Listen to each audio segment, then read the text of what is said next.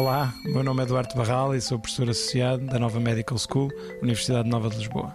Num dos projetos que estamos a desenvolver, financiado pela Liga Portuguesa contra o Cancro, pretendemos encontrar uma estratégia terapêutica para travar a metastização das células de cancro da mama e também melanoma, através da inibição de um processo que as células utilizam para invadir os tecidos adjacentes e formar metástases. Este processo consiste na libertação de enzimas que degradam a matriz extracelular e permitem que as células invadam esses tecidos adjacentes. Estas enzimas estão contidas num compartimento celular que se chama lisossoma, que é classicamente visto como o estômago da célula, porque tem essa capacidade de digestão e, portanto, tem essas enzimas que digerem componentes, uh, macromoléculas de vários tipos.